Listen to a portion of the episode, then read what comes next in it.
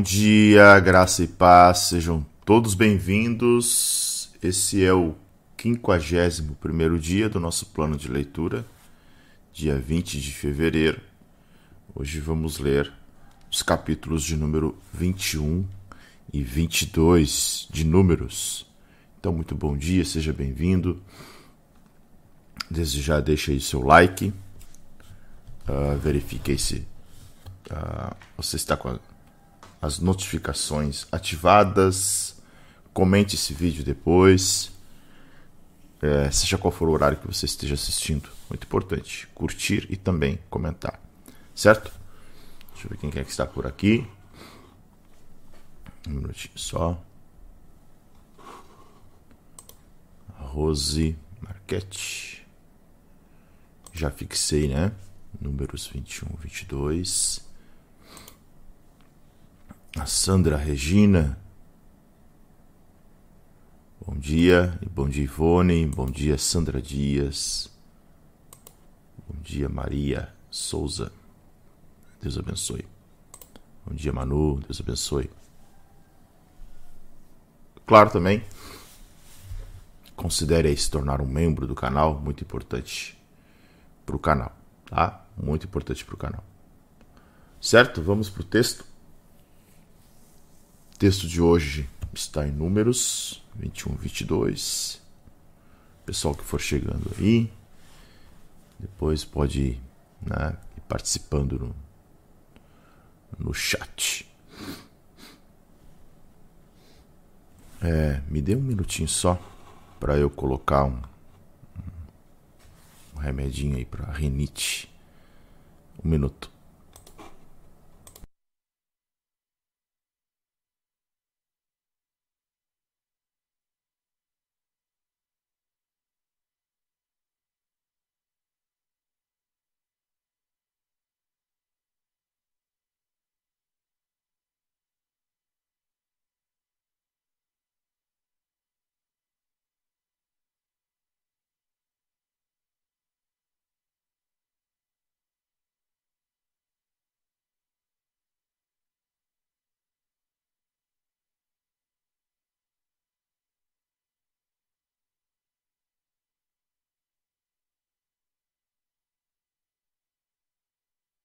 Voltei. Eu tô melhor, só que muda essa temperatura aí, o já, já ataca o sistema respiratório, né? Eu já fico fungando. E aí tem um, sprayzinho que eu uso aí que dá uma amenizada. É, mudar a temperatura eu já me complico. Mas tá tudo bem, graças a Deus. É só, é só mesmo coriza e fica aquele né, rinite atacada aí, mas tá tudo bem. Bora pro texto? Capítulo 21 A vitória sobre o rei de Arad. Quando o rei cananeu de Arad, que vivia no Negueb, soube que Israel vinha pela estrada de Atarim, atacou os israelitas e capturou alguns deles. Então Israel fez este voto ao Senhor: Se entregares este povo em nossas mãos destruiremos totalmente as suas cidades. O Senhor ouviu e pediu diz, o pedido de Israel e lhes entregou os cananeus. Israel os destruiu completamente, a eles e às suas cidades, de modo que o lugar foi chamado Ormá. A serpente de bronze.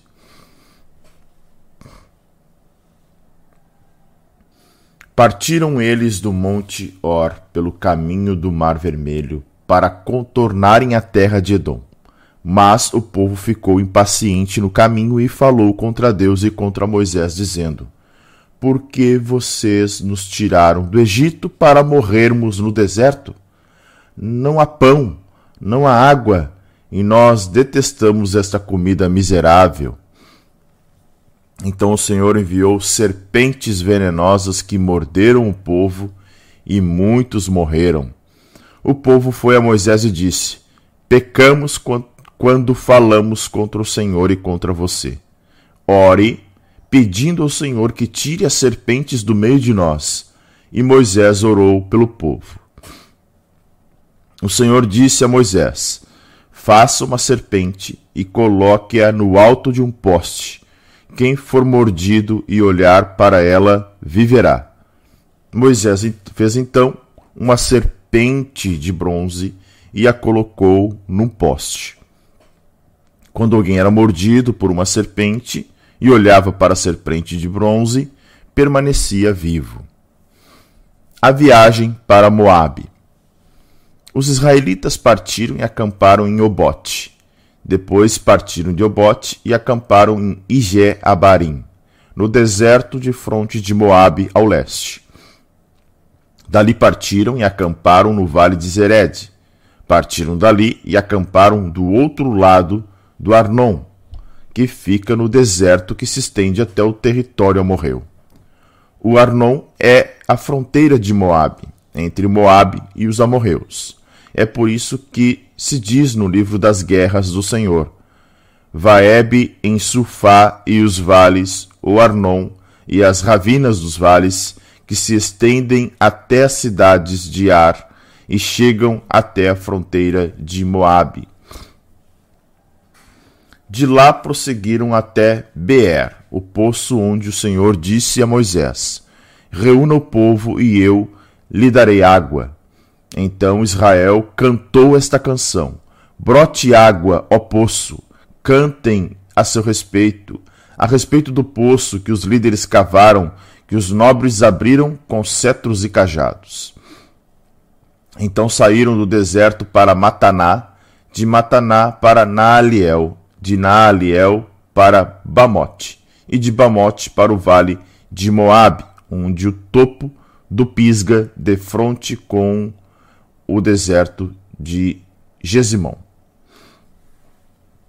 A vitória sobre Seom e Og. Israel enviou mensageiros para dizer a Seom, rei dos amorreus: Deixe-nos atravessar a tua terra. Não entraremos em nenhuma plantação, em nenhuma vinha, nem beberemos água de poço algum. Passaremos pela estrada do rei até que tenhamos atravessado o teu território.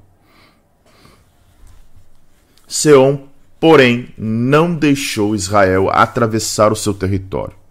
Convocou todo o seu exército e atacou Israel no deserto. Quando chegou a Jaza, lutou contra Israel Porém, Israel o destruiu com a espada e tomou-lhe as terras desde Arnon até o Jaboque, até o território dos Amonitas, pois Jazar estava na fronteira dos Amonitas. Israel capturou todas as cidades dos amorreus e as ocupou, inclusive Resbom e todos os seus povoados. Resbom era a cidade de Seom, rei dos amorreus, que havia lutado contra o antigo rei de Moabe, tendo tomado todas as suas terras até o Arnon. É por isso que os poetas dizem: Venha a Resbom, seja ela reconstruída, seja restaurada a cidade de Seom. Fogo saiu de Resbom, uma chama da cidade de Seom, consumiu Ar, de Moabe, os senhores do alto Armon. Ai de você, Moabe, você está destruído, ó povo de Camos. Ele fez de seus filhos fugitivos e de suas filhas prisioneiras de Seom, rei dos amorreus. Mas nós os derrotamos. Resbom está destruída por todo o caminho até Dibom. Nós os arrasamos até Nofá e até Medeba. Assim Israel habitou na terra dos amorreus. Moisés enviou espiões a Jazar, e os israelitas tomaram os povoados ao redor e expulsaram os amorreus que ali estavam. Depois voltaram e subiram pelo caminho de Bazã, e Og, rei de Bazã, com todo o seu exército, marchou para enfrentá-los em Edrei.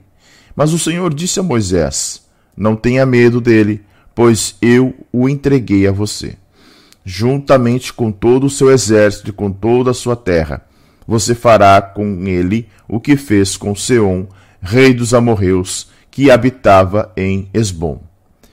Então eles o derrotaram, bem como seus filhos e todo o seu exército, não lhe deixando sobrevivente algum, e tomaram posse da terra dele.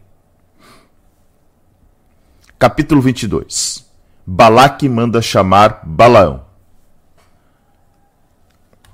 E agora que eu vi que eu estou sem a Bíblia ali, me perdoem. Um minuto. Eu voltei aqui e não tinha colocado o texto. Me perdoem. Capítulo 22 Balaque manda chamar Balaão. Os israelitas partiram e acamparam nas campinas de Moabe, para além do Jordão, perto de Jericó.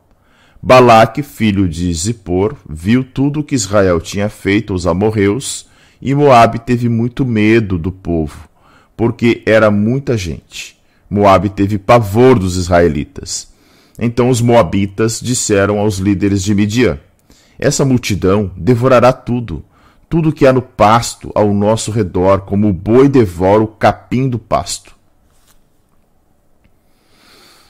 Balaque, filho de Zippor, rei de Moabe, naquela época, enviou mensageiros para chamar Balaão, filho de Beor, que estava em Petor, perto do Eufrates, em sua terra natal.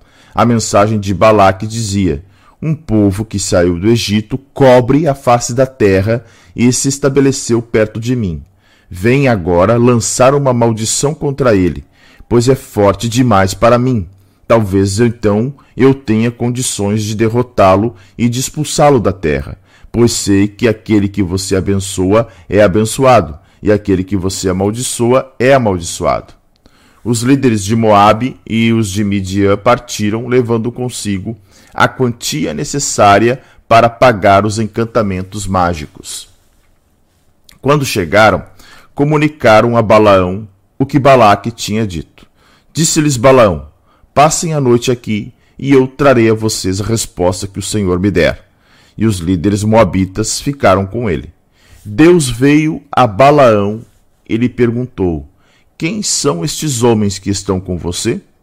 Balaão respondeu a Deus: Balaque, filho de Zippor, rei de Moabe, enviou-me esta mensagem: Um povo que saiu do Egito cobre a face da terra. Venha agora lançar uma maldição contra ele. Talvez então eu tenha condições de derrotá-lo e de expulsá-lo. Mas Deus disse a Balaão: Não vá com eles. Você não pode amaldiçoar este povo, porque é povo abençoado. Na manhã seguinte, Balaão se levantou e disse aos líderes de Balaque: Voltem para sua terra, pois o Senhor não permitiu que eu os acompanhe. Os líderes moabitas voltaram a Balaque e lhe disseram: Balaão recusou-se a acompanhar-nos. Balaque enviou outros líderes, em maior número e mais importantes do que os primeiros. Eles foram a Balaão e lhe disseram: Assim diz Balaque, filho de Zippor, que nada o impeça de vir, porque eu recompensarei, recompensarei generosamente e farei tudo o que você me disser. Venha, por favor, e lance para mim uma maldição contra esse povo. Balaão, porém, respondeu aos conselheiros de Balaque: Mesmo que Balaque me desse o seu palácio cheio de prata e de ouro, eu não poderia fazer coisa alguma, grande ou pequena, que vá além da ordem do Senhor, o meu Deus. Agora fiquem vocês também aqui esta noite, e eu descobrirei o que mais o Senhor tem para dizer-me. Naquela noite, Deus veio a Balaão e lhe disse: Visto que esses homens vieram chamá-lo, vá com eles, mas faça apenas o que eu disser a você. O anjo do Senhor e a jumenta de Balaão. Balaão levantou-se pela manhã, pôs a sela sobre a sua jumenta e foi com os líderes de Moabe. Mas acendeu-se a ira de Deus quando ele foi, e o anjo do Senhor pôs-se no caminho para impedi-lo de prosseguir. Balaão ia montado em sua jumenta e seus dois servos o acompanhavam. Quando a jumenta viu o anjo do Senhor parado no caminho, empunhando uma espada, saiu do caminho e prosseguiu pelo campo. Balaão bateu nela para fazê-la voltar ao caminho. Então o anjo do Senhor se pôs num caminho estreito entre duas vinhas, com muros de dois lados. Quando a jumenta viu o anjo do Senhor, encostou-se no muro, apertando o pé de Balaão contra ele. Por isso ele bateu nela de novo. O anjo do Senhor foi adiante e se colocou num lugar estreito, onde não havia espaço para desviar-se, nem para a direita, nem para a esquerda. Quando a jumenta viu o anjo do Senhor, deitou-se debaixo de Balaão. Acendeu-se a ira de Balaão, que bateu nela com uma vara. Então o Senhor abriu a boca da jumenta e ela disse a Balaão: Que foi que eu fiz a você para você me bater, você bater em mim três vezes? Balaão respondeu à jumenta: Você me fez de tolo. Quem dera eu tivesse uma espada na mão, eu a mataria agora mesmo. Mas a jumenta disse a Balaão: Não sou eu, não sou sua, não sou sua jumenta que você sempre montou até o dia de hoje? Tenho eu costume de fazer isso com você? Não, disse ele. Então o Senhor abriu os olhos de Balaão, e ele viu o anjo do Senhor parado no caminho, empunhando a sua espada. Então é, Balaão inclinou-se e prostrou-se com o rosto em terra. E o anjo do Senhor lhe perguntou: Por que você bateu três vezes em sua jumenta?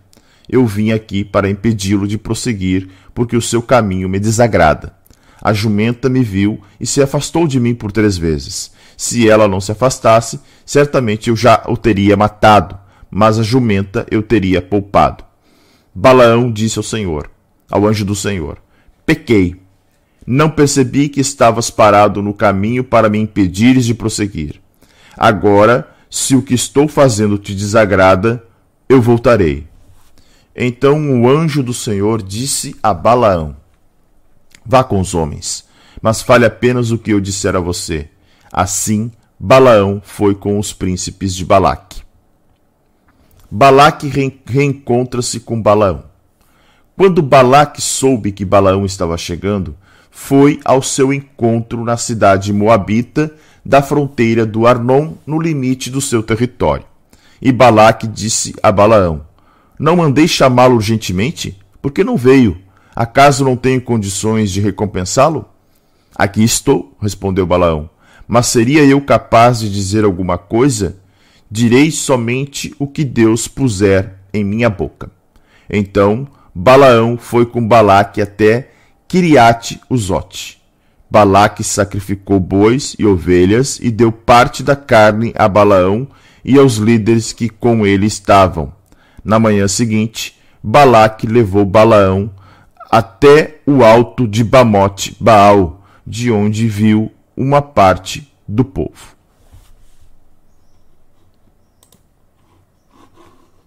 Texto, né? Bora lá. Um texto um pouquinho mais uh, com registros geográficos, principalmente o capítulo de número 21, né?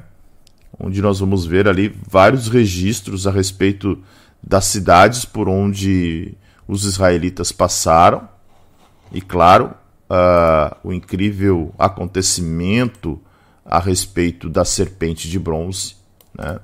algo totalmente diferente de tudo que a gente já viu aqui. Deixa eu só pegar, me ajustar aqui em relação ao meu teclado. Um minutinho só. Aí a gente já começa aí o o comentário desses, desses dois capítulos. Hoje são apenas dois capítulos, né?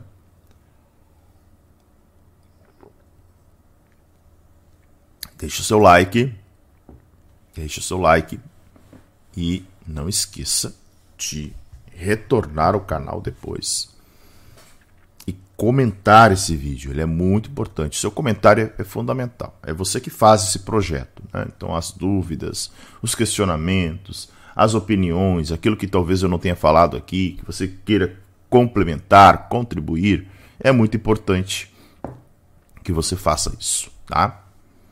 É, então, capítulo de número capítulo de número 21, ele ele é uma sessão é uma sessão iniciada no capítulo 20, tá? Então se estende pelo capítulo de número 21.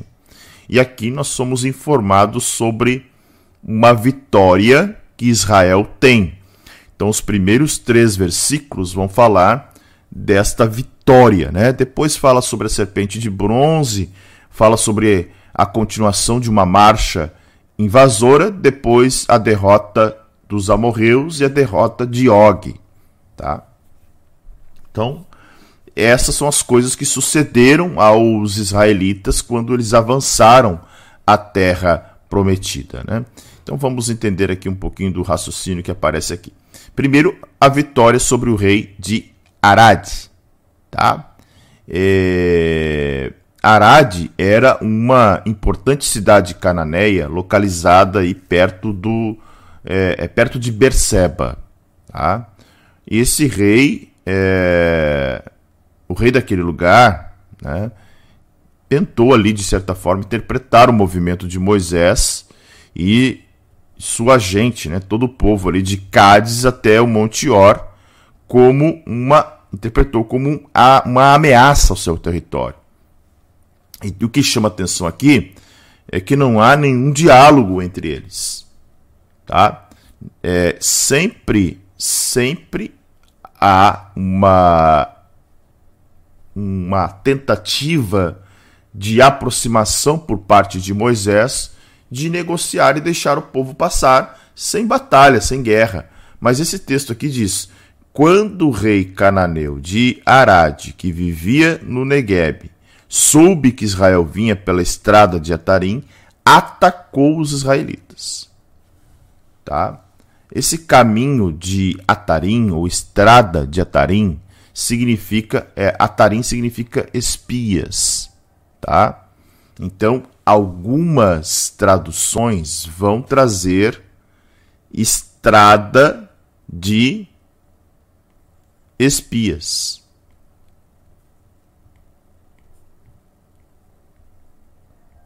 Ok? Estrada de espias. É, alguém agora que alguém me alertou, agora que eu vi o comentário de vocês, acho que eu estou ainda Sabe quando não acordou ainda? Só pode, né? eu sempre faço a leitura na NAA.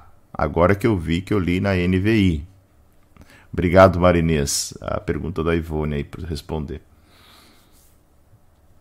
Eu sempre faço. E, e o que, que, deve ter acontecido? Ontem, na igreja, a gente. É, a, o pessoal do telão sempre usa a mesma Bíblia que eu estou usando. E aí ontem eu usei NVI para pregar e, e, ela ficou na NVI aqui. Mas tudo bem, não tem tanta diferença assim, tá? Uh, vamos entender onde é que está esse lugar aqui? Só um pouquinho, tá? Ó. caminho Negueb está aqui, ó. Negueb está aqui, tá? uh, Arad aqui. Bem provavelmente, porque uh, qual o movimento que o povo tinha feito? O povo tinha feito esse movimento aqui, ó. Sair de Cádiz Barneia para Monteor. O que, que o rei de Arad fez? Ouviu, ouviu falar deste movimento e desce para guerrear com eles aqui, tá? Esse era o caminho, caminho de Atarim, né? O caminho, uh, o caminho dos espias, tá? É, a versão Peshita, é, eu, a versão Peshita, tá? Também aparece como é, Caminho dos Espias e algumas, algumas versões que traduzem da Septuaginta e também da Vulgata Latina, tá? Ok? Então essa, essa é a localização que eles estão aqui. Adiante. Então Israel fez, fez este voto ao Senhor: Se entregares este povo em nossas mãos, destruiremos totalmente as suas cidades. Olha só. O que, que acontece aqui? No versículo de número 2.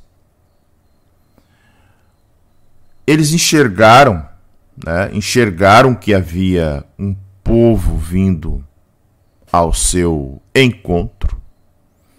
E aí Israel não visava apenas uma pequena vitória para então prosseguir pelo caminho. Eles queriam uma vitória decisiva contra aquelas cidades cananeias. Aqui já era essa região aqui já era, né? Já era pegar aqui, ó, território. Aqui nós já temos né, praticamente. Pega um Negev aqui, né? Vamos fazer um pouquinho diferente. Aqui seria já praticamente é, a terra de Canaã. Tá? Eles estavam num processo de costear e como se entrasse por trás, né, ao leste aqui. Então é, esse era o movimento que eles iriam fazer.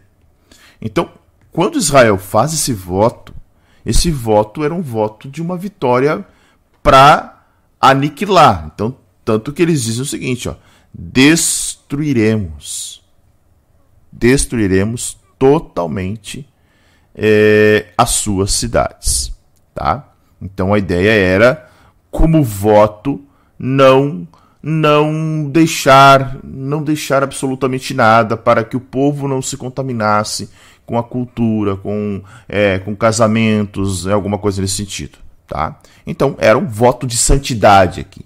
Isso é que nós deseja, precisamos entender. Porque olhando para o texto, o que, que Israel votou aqui? Porque não dá para entender muita coisa, né? Se entregares esse povo em nossas mãos, destruiremos. Se, se entregar, é óbvio que tu vai destruir. Né? Tu precisa vencer um povo para poder avançar. Mas destruir totalmente significa que eles não, é, não é, teriam despojos de guerra. Eles não permaneceriam com nada. A ideia era avançar, tá? O Senhor ouviu o pedido de Israel e lhes entregou os cananeus. Israel os destruiu completamente a eles e às suas cidades, de modo que o lugar foi chamado de Ormá. Olha só, tem uma tradução, uma tradução mais literal, que vai dizer que é, devotaram-nos à destruição. É, o que, que era isso? Era uma guerra santa. Tá? Os israelitas estabeleceram uma guerra santa. E essa vitória, essa vitória foi justamente isso.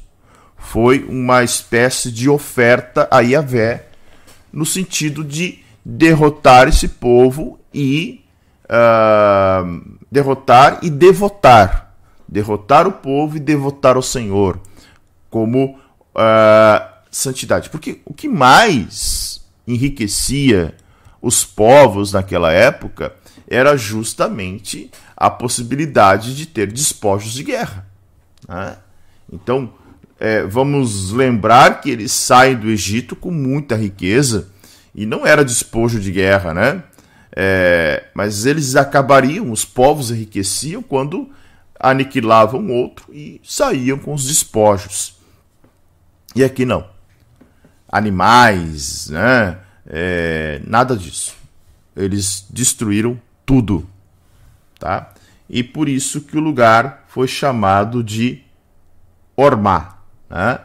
O que, que significa Ormá? Um pouquinho, gente. Tô com um problema aqui.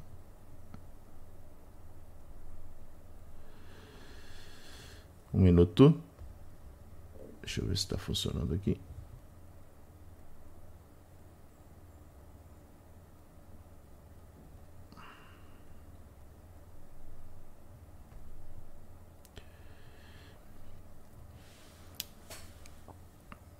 Agora, Ormá significa destruição.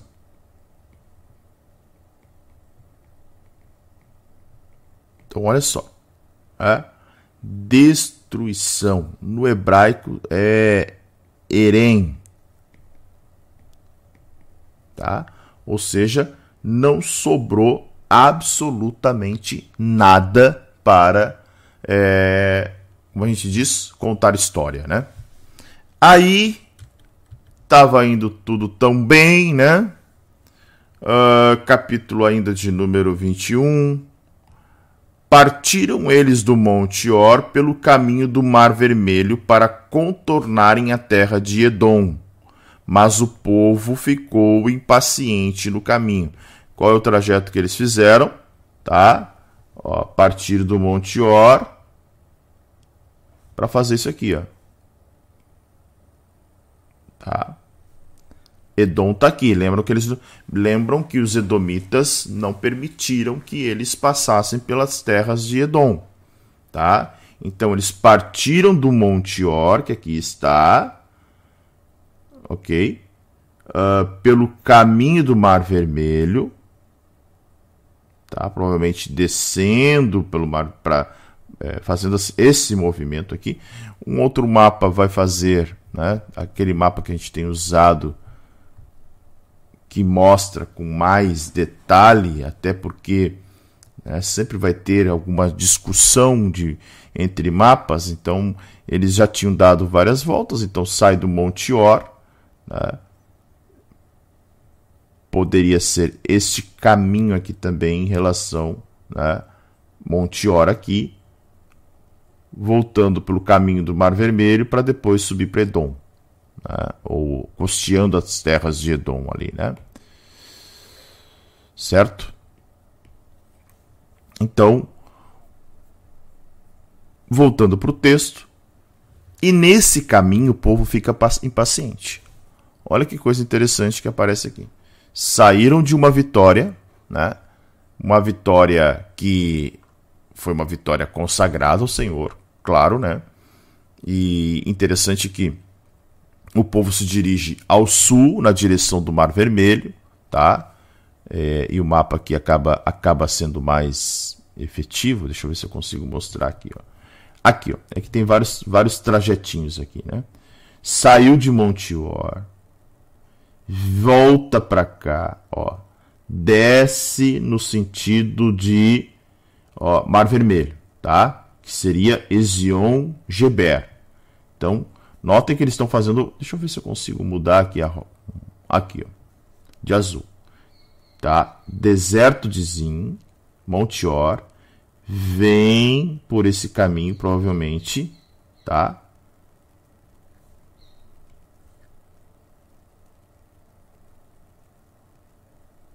Uh, deixa eu fazer diferente.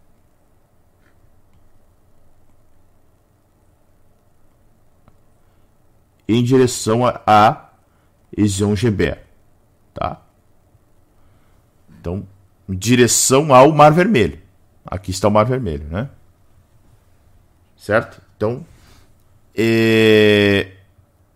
alguns eruditos vão entender que é, nesse texto aqui a gente percebe uma uh, segunda tentativa dos israelitas entrarem na terra de Canaã pelo sul, tá? É... Tanto que eles mudam de rota, né? Eles mudam de rota. Claro que, por que, que esse povo ficou impaciente? Vamos entender o seguinte: eles, aqui está, aqui está Canaã, né? Aqui está Canaã. E agora, ao invés deles entrarem por aqui ou por aqui, o que acontece? Eles retornam, estão se afastando, né? para depois voltar novamente é, e aí tomar um caminho pelo leste. Então, com esse movimento estranho, né? com esse movimento como se fosse uma rota circular, e o povo se torna impaciente. E, e ao ficar impaciente, o que, que o povo faz? O texto vai dizer o seguinte: Falou contra Deus e contra Moisés, dizendo: Por que vocês nos tiraram do Egito para morrermos no deserto? Não há pão, não há água, e nós detestamos esta comida miserável.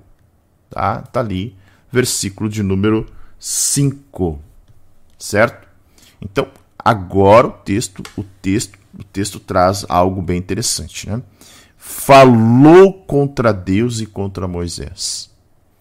Aqui já havia passado aí das dez murmurações. Lembra que o Senhor disse para eles? Esse povo murmurou contra mim dez vezes. Esta seria a décima primeira murmuração. Então, é, olha que interessante, né? Egito foi deixado para trás, os filhos de Israel tinham ficado retidos em um deserto estéril, miserável, o suprimento alimentar era escasso para uma população de 3 milhões de pessoas, tinha que ter muito alimento. Não havia água potável, o maná se tornava se tornara enjoativo para eles, tá? Então aqui nós temos mais uma murmuração para a grande lista que esse povo já possuía. E eles vão reclamar do maná. Ó, esta comida miserável. Então, o maná, que era aquela massinha, né, sem grande valor nutritivo, talvez até deixava é, para um povo que estava acostumado a comer carne, né, comer um alimento assim mais pesado, o maná era a mesma coisa que você comer alguma, algo que deixa o estômago vazio, né? Tanto que esta palavra miserável aqui, ela é traduzida por algumas, ah, em algumas traduções como inútil. Esta é a palavra como algo inútil, tá? algo é, é, leve, é, que não alimenta, né? Algo assim. Então, é, mais uma vez, eles estão se queixando da alimentação. Então, o que, que acontece? Murmuraram não somente contra Moisés agora, mas contra Deus também. Então o Senhor enviou serpentes venenosas que morderam o povo e muitos morreram. Olha que coisa interessante. Que lição que eu tiro desse versículo. Eles murmuraram contra Deus. Até então sempre murmuravam contra Moisés, contra Arão, né? Lembrando que agora Arão está morto, só temos aqui é, Moisés, né? Miriam e Arão morreram. É, o Senhor mandou um juízo imediato todos os outros casos, preste atenção aqui, todos os outros casos de murmuração, houve um julgamento, algum tipo de julgamento. Tá? Aqui o juízo imediato, porque Yahvé não tolera, não tolerava tão profunda ingratidão por parte desse povo. Tá? Paulo vai dizer em Romanos que a ingratidão dos pagãos é o que conduz à apostasia. Né? Então, olha a importância. Uh, esse povo obstinado estava indo por qual caminho? Né? Murmura, murmura, murmura. Chega um momento em que apostata da fé. O povo foi a Moisés e disse: Pecamos quando falamos contra o Senhor e contra você. Ore pedindo ao Senhor que tire as serpentes do meio de nós. E Moisés orou pelo povo. Um sinal de, pelo menos um sinal de arrependimento, né? É, o Senhor mandou serpentes, tá? É, é, interessante que o texto diz aqui, ó, serpentes venenosas. Eu pulei aqui o versículo. Serpentes venenosas. Algumas traduções vão dizer serpentes abrasadoras ou ainda serpentes de fogo tá? É, e, e, olha que coisa interessante, né? Tem uma palavrinha que deriva aí de algo que nós já vimos. É, o termo hebraico aqui vai, fa vai falar o seguinte: na, na para serpente, né? Sarap. Sarap é a, da onde deriva a palavra é, queimadura.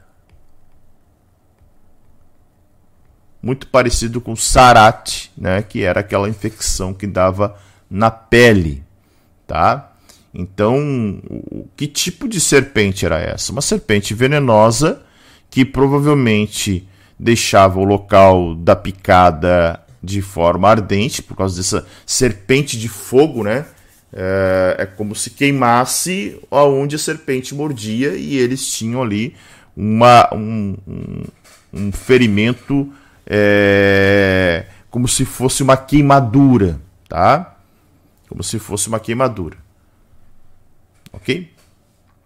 Então a sensação de queimadura era tão intensa que é, é, é interessante, levava a muitos morrerem, até pelo, talvez até pelo veneno que havia, né? Então, esse ataque de serpentes foi atribuído diretamente é, é, é, a Yahvé e associado à última murmuração. Eles entenderam, tá? Eles entenderam que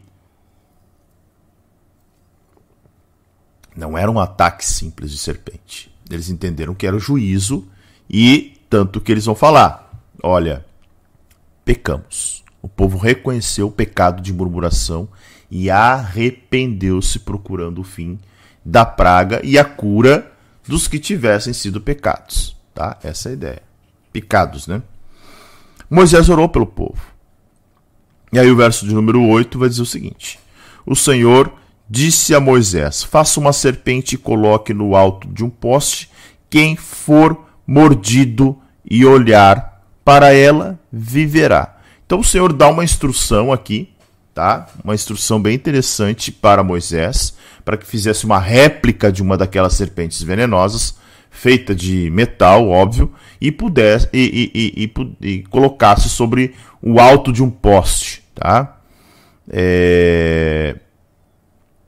E a ideia era, bastava olhar, o texto diz, ó, quem olhar para ela viverá. Bastava olhar para que a vítima da serpente fosse curada. Tá? É, é interessante porque aqui nós temos uma tipologia. Saibam disso. Essa ideia da serpente é uma tipologia. Primeiro que um pendão, um estandarte, né? É, é, coloque no alto de um poste, a palavra é Nissi, né? bandeira. É, e o povo estava, já estava entendendo que, tanto que Êxodo, quando eles saem, Êxodo capítulo 17, vai apresentar Yahvé Nissi, né? o Senhor é minha bandeira, Yahvé é a minha bandeira. Tá? A ideia aqui da tipologia é Cristo, se o povo de Israel, ao olhar para a serpente né, no alto de um poste, estava é, sendo salvo daquela morte física, nós, ao olharmos para Cristo, a cruz de Cristo, somos salvos da morte espiritual provada, é, provocada pelo pecado. Tá? Uh, adiante. Moisés fez então uma serpente de bronze e a colocou num poste. Quando alguém era mordido por uma serpente e olhava para a serpente de bronze, permanecia vivo. Tá? Então Moisés obedeceu a ordem do Senhor é, o, e o efeito prometido também teve cumprimento, né? porque nós vimos que uma vez cumprida a ordem divina, os efeitos desejados pelo povo foi obtido. Alguém pode dizer, tá, mas serpente, né? Serpente não tem vínculo com a antiga serpente, que é Satanás, que causa morte espiritual, né? Que causa uma morte temporal. Então, uh, essa serpente, por tipologia, embora ela a serpente que picava representaria a morte, tá? É, e é interessante que Paulo vai dizer em Coríntios que Cristo é, foi feito pecado por nós, tá? É, ele mesmo disse é, a Nicodemos, tem um texto aqui, deixa eu achar. Um minuto só. Aqui, ó, Moisés, é, João 3,14. Tá? Deixa eu colocar aqui. Ó. João 3,14.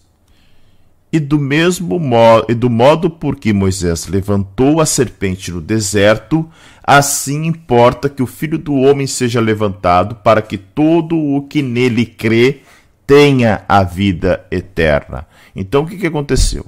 Quando o povo aqui no deserto viu que ao olhar para a serpente eles eram curados né, de uma picada venenosa e que era uma picada que realmente é, deveria arder muito, até pela questão da serpente, né? É, como diz, é, é, é serpente de fogo, algumas traduções vão dizer. É, quando o Senhor fala isso para Nicodemos, ele está dizendo: Olha, lembram que lá na, ele, lembram, lembra que lá na Torá diz que o povo olhou e, e foi salvo? Jesus está dizendo: o filho do homem vai se levantar, tá?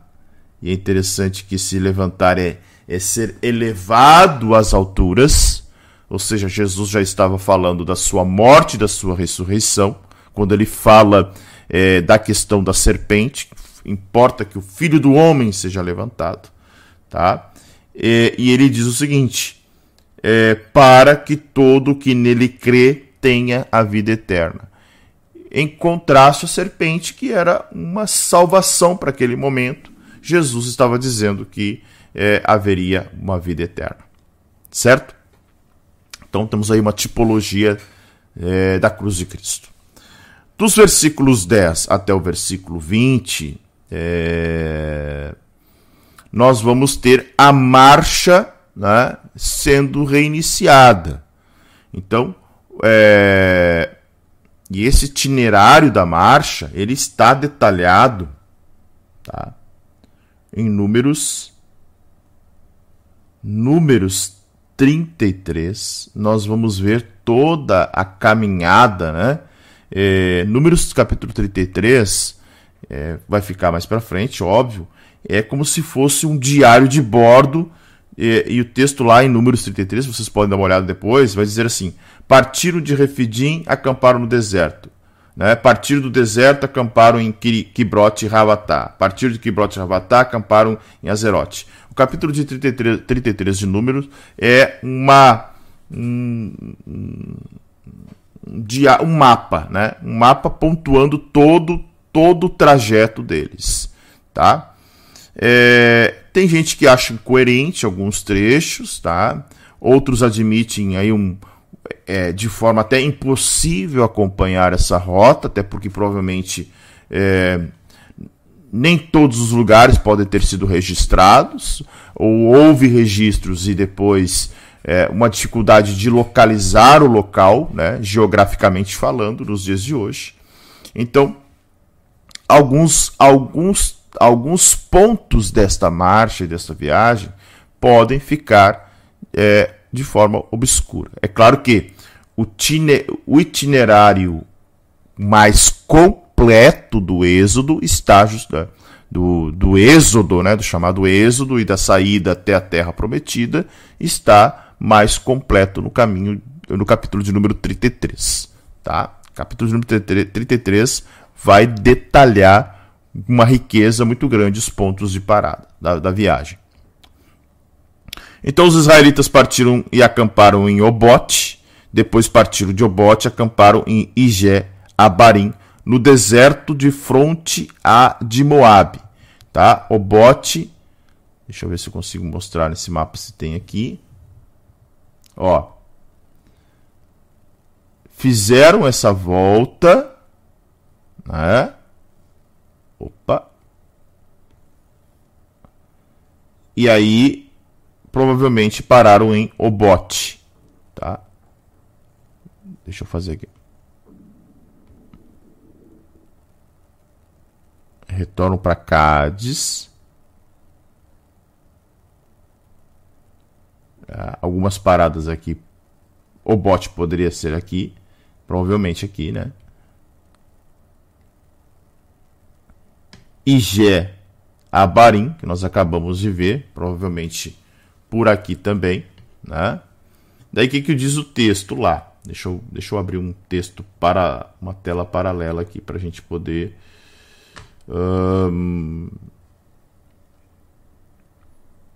Só um minutinho, tá? Eu não precisar sair do mapa porque, porque a explicação é mais. Que eu estou aqui? Só um minutinho. Números. Tá, ó. Então ele vai dizer: acamparam em Ige Abarim, no deserto de fronte a Moab. Moab está aqui, né? Então, deserto de fronte a Moab. A leste. Dali partiram e acamparam no vale de Zered. Então, Zered está aqui do ladinho. Deixa eu melhorar aqui. Ó. Ige Abarim. Né? Foram avançando. Tá? e Jeabarim, Zered. Partiram dali e acamparam do outro lado do Arnon, que fica no deserto que se estende até o território de Amorreu, dos amorreus. Então provavelmente eles fizeram isso aqui, ó. Vieram até aqui, até, até Arnon, tá? Que fica no deserto que se estende até o, até o território Amorreu. O Armon é a fronteira de Moabe entre Moabe e os amorreus tá? Então, aqui está Moabe e os amorreus estaria aqui. Tá? É por isso que se diz no livro das guerras do Senhor, esse versículo 14, ele é interessante por quê? Tá? Olha só. É... Que livro de guerras é esse?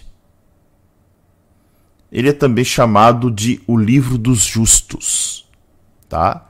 Que é citado lá em 2 Samuel. Provavelmente uma obra, é, o livro dos justos ou o livro de guerras, tá?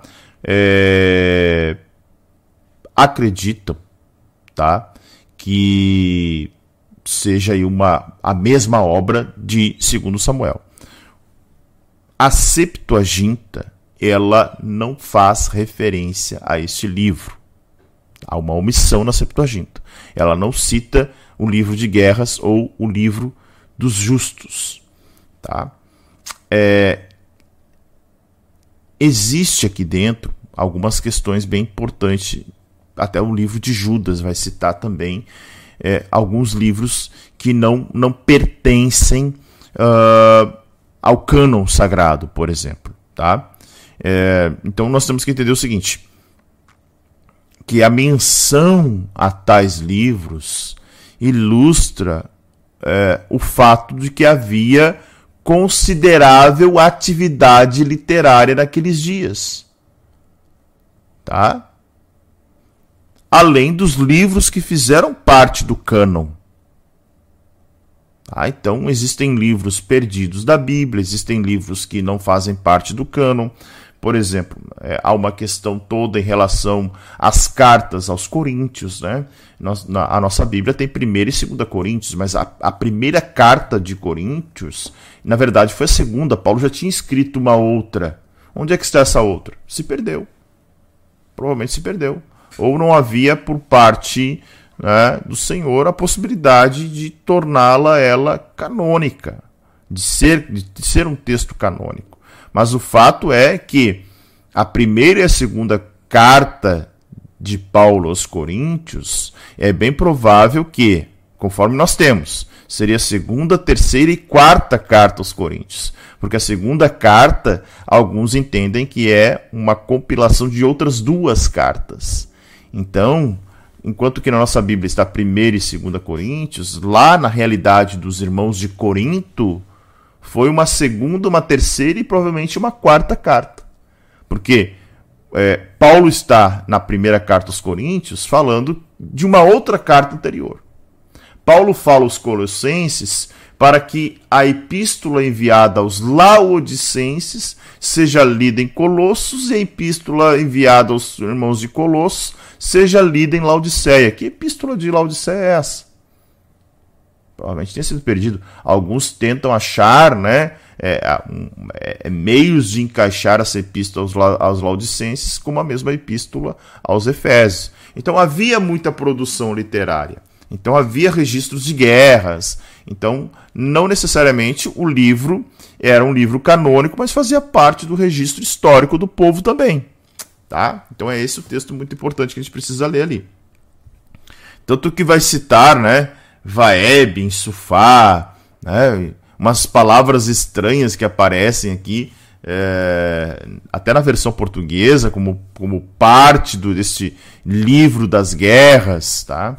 Então existem versões que, que vão, algumas excluem, outras concordam com essa tradução aqui, tá? Em relação a essas cidades e entendem que esse vale de Sufá seria provavelmente essa região aqui, ó. Tá? De Arnon.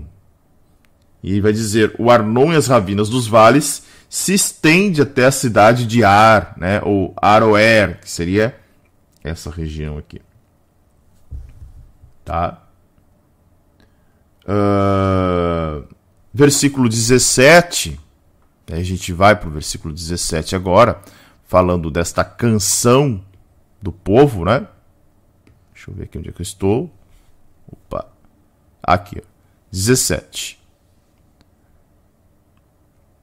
Então Israel cantou essa canção, brote água, poço, cantem a seu respeito.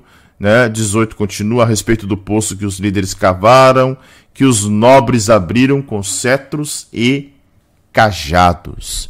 Então a letra desse cântico, uh, a letra desse cântico é um dos poucos fragmentos do antigo, uh, do antigo, da antiga, das antigas canções populares dos hebreus, tá? Nós precisamos lembrar que é, os, o Pentateuco, né, a Torá, não tem condições de registrar tudo o que tinha na cultura hebraica daquela época.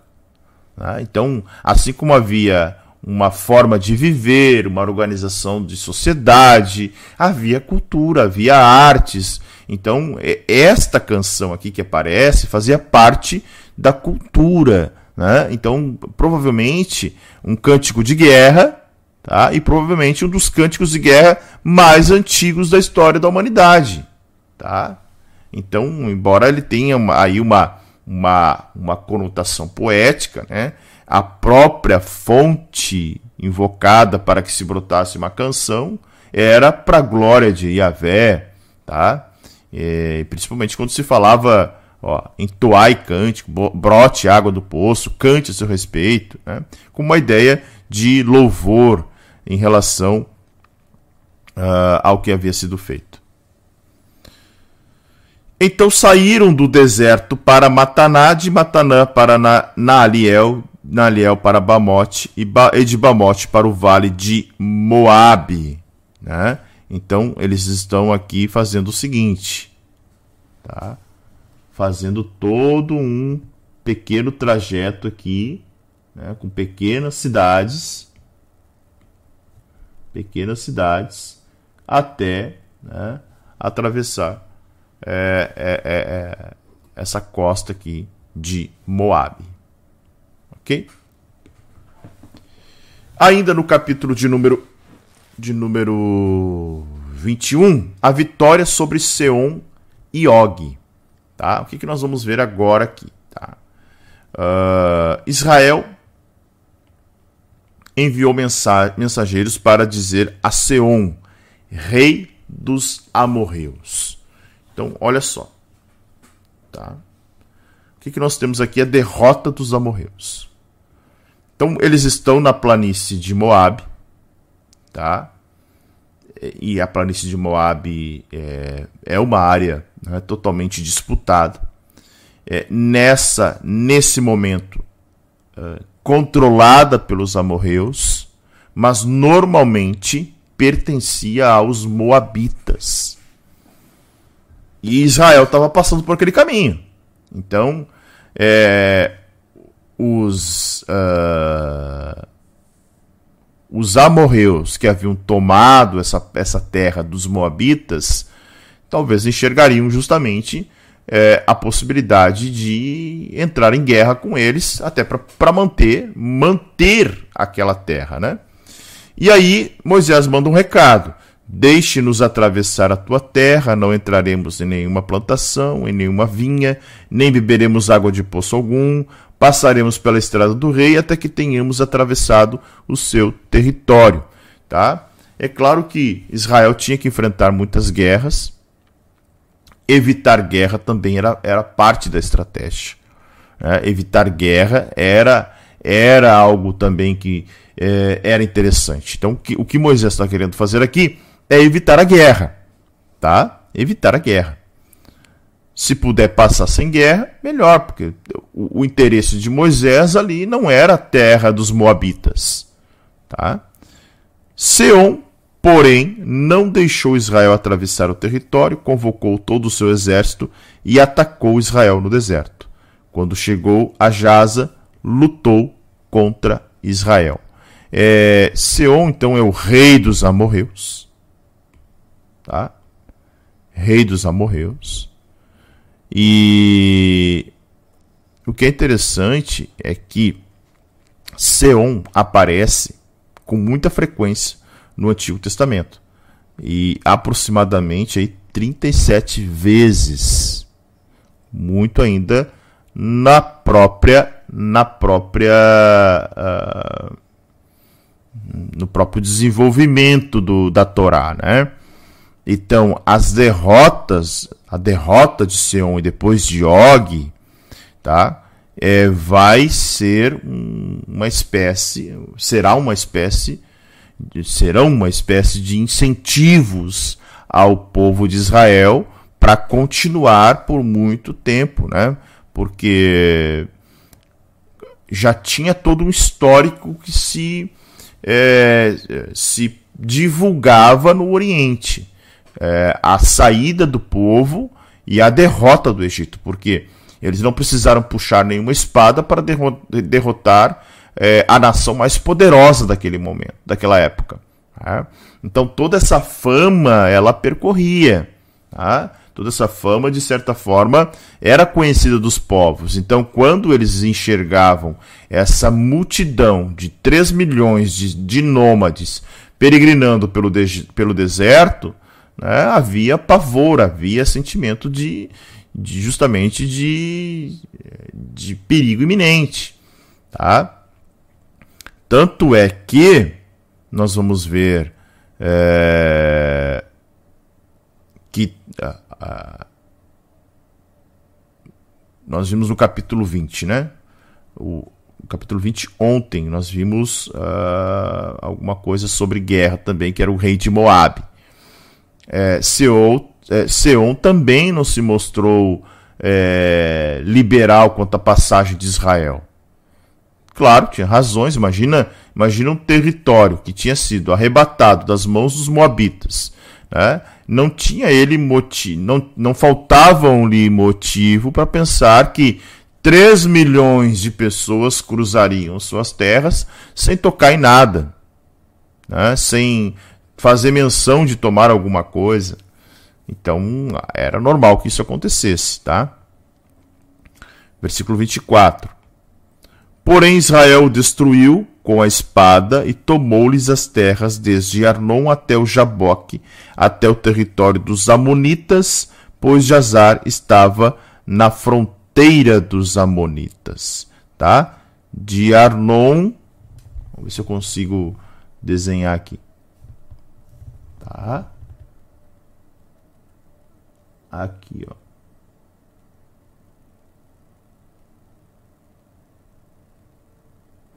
Sei se vocês estão enxergando aí. Está aparecendo bem. Ah, apareceu um círculo ali, né? Então aqui era fazia tudo parte da plan, ó, de Moab, né? Planícies de Moab, Moab, mas era um território que tinha sido invadido pelos amorreus e conquistado é, diante dos moabitas como acontece ainda hoje nesta área, né? Então, mesmo existindo uh, nações estabelecidas, povos estabelecidos, rebeldes de certa forma conseguem aí é, tomar né, tomar uma cidade, tomar uma região e se estabelecer ali, tá? Versículo 25. Israel capturou todas as cidades dos amorreus e as ocupou, inclusive Esbom e todos os seus povoados. O que, que nós temos, estamos vendo aqui? Uma vitória, né? A vitória incluiu a ocupação de todas as cidades daquela região que pertenciam aos amorreus. É, os nomes das cidades não são listados, tá? É, é, não, se tem, não se sabe por quê. O que se sabe é que se estabelece né, um limite, mostrando quais são as cidades. E aí, no versículo de número 26, vai dizer: Esbom era a cidade de Seom, rei dos amorreus, que havia lutado contra o antigo rei de Moabe, tendo tomado todas as terras até Armon. Tá? Então havia sido uma derrota local dos, dos Moabitas e agora né, Israel tomava essa região tá? e, e, e, permaneceria por, por algum tempo estabelecido nesta região. Também não se sabe qual o tempo que se estabeleceram nessa terra dos, dos amorreus aqui. Tá? E daí, verso 27 vai dizer: É por isso que os poetas dizem: Venham a Resbom, seja ela reconstruída, seja ela restaurada, a cidade de Seom. Tá? Isso aqui vai, esse texto, esse, essa poesia vai até o verso de número 30. Ó. Fogo saiu de Esbom, uma chama da cidade de Seom. Consumiu Ar de Moabe, o Senhor, os senhores do alto Arnon. Ai de você, Moabe! Você está destruído, ó povo de Camos.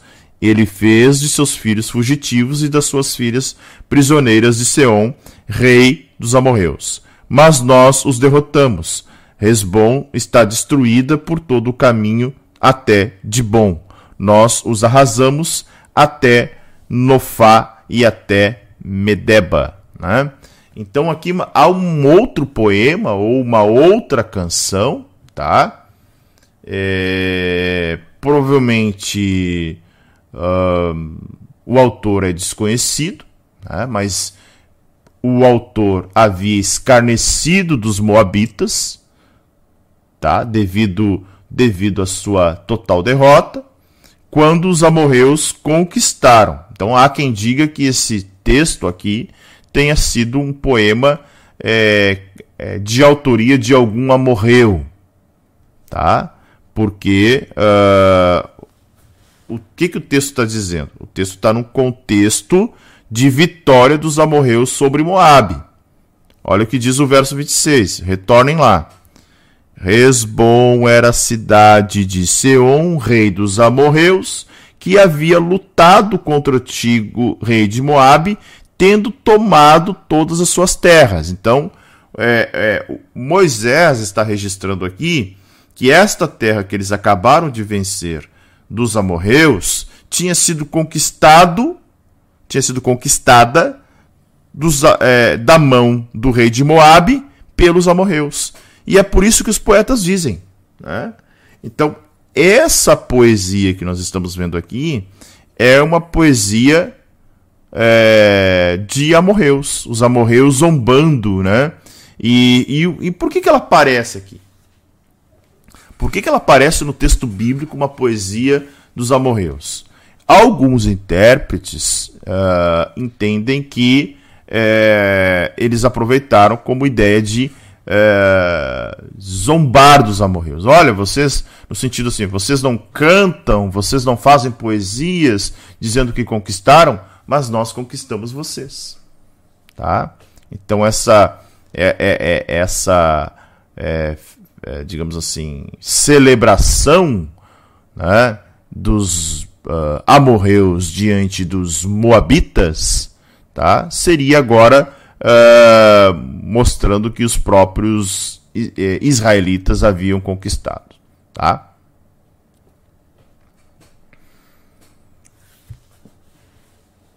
Então, lá no verso de, de número 31, nós vamos ver: Assim Israel habitou na terra dos amorreus. Então, notem o versículo de número 31 falando justamente sobre aquilo que eu tinha dito anteriormente, né? É, o povo de Israel estava muito próximo da Terra Prometida, né, a fim de invadi-la, obteve. E, e, aqui dá ânimo, né? Agora deu ânimo. Tipo, venceram duas batalhas, vitórias preliminares aí, um, é, e vitória até esmagadora deles sobre os amorreus. E agora a gente chega a uma outra descrição de uma outra derrota, que agora é a derrota de Og, né? Então Israel se estabelece ali na terra dos amorreus, então se prolongou por algum tempo, antes de invadir a terra prometida. É, e, e antes disso acontecer, um outro rei amorreu também foi derrotado. Olha o que diz o verso 32. Moisés enviou espiões a Jazar e os israelitas tomaram os povoados ao redor e expulsaram os amorreus que estavam ali estavam. Claro, uma terra muito é, extensa, né? um povoado de muita extensão, tanto que eu mostrei para vocês aqui que o território. Onde é que está? Ó, o território dos Moabitas ele era extenso, então, ó, planícies de Moab até lá em cima do rio, norte do Rio Jordão, até aqui. Né? Certo? Então, uh, havia povo espalhado. Haviam vencido em, uh, em, em Arnon, tá? mas agora havia outros ali que eram povos mais fragilizados, não tão preparados para a guerra, mas eles também expulsaram. Depois voltaram e subiram pelo caminho de Bazã, e Og, rei de Bazã, com todo o seu exército, marchou para enfrentá-los em Edrei. Tá? Deixa eu ver se aparece no mapa aqui. Uh... Aqui tem Esbom, né? Aqui, ó. Então fizeram esse trajeto aqui. Trajeto curto, tá? Mas avançaram ali para é, essa guerra com uh, com Og, o rei de Bazan. Mas o Senhor disse a Moisés: Não tenha medo dele, pois eu entreguei a você juntamente com todo o seu exército e com toda a sua terra. Você fará com ele o que fez com Seom, rei dos amorreus, que habitava em Esbom. Então, mais uma vez ali, o Senhor garantindo a vitória, tá? Então, Seom havia sido totalmente derrotado. Né? Essa foi a primeira vitória poderosa que havia Deus israelitas. Depois derrota os amorreus e agora o próprio o próprio é, Og, né? Era um é, é era um povo numeroso, era um povo. Uh, e tem um texto aqui, deixa eu ver se eu localizo, só um pouquinho. Enquanto isso, tomo uma água aqui.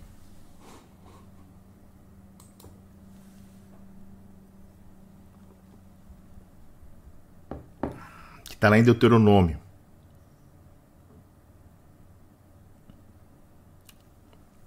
Og, tá? Og era um gigante de imensas proporções. Olha, olha a vitória que. É, olha que interessante. Por que, que o Senhor está dizendo aqui? Não tenha medo. Opa, errei aqui. Não tenha medo.